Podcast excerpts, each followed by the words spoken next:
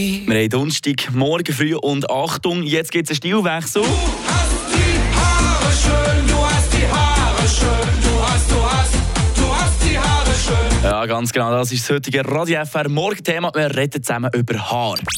Eine Portion Wissen für einen starken Tag. Schlauere Tag mit Radio FR. Eine Frau, die zum Beispiel wahnsinnig lange Haare hatte, das war die Chinesin Kui Ping. Äh, ihre Haare sind unglaubliche 5 Meter und 60 Zentimeter lang. Weltrekord. Aber wie sieht es eigentlich so ein bisschen in der Tierwelt aus? Da gibt es ja auch Haufen Tiere mit Haar.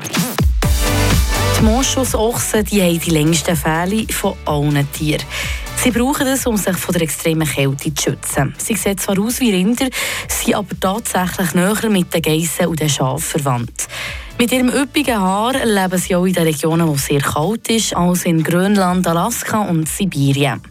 Sie haben eine Haarlänge von bis zu 90 cm und gelten so als das Tier mit den längsten Haaren der Welt. Und noch ein spannender Fakt zum Schluss.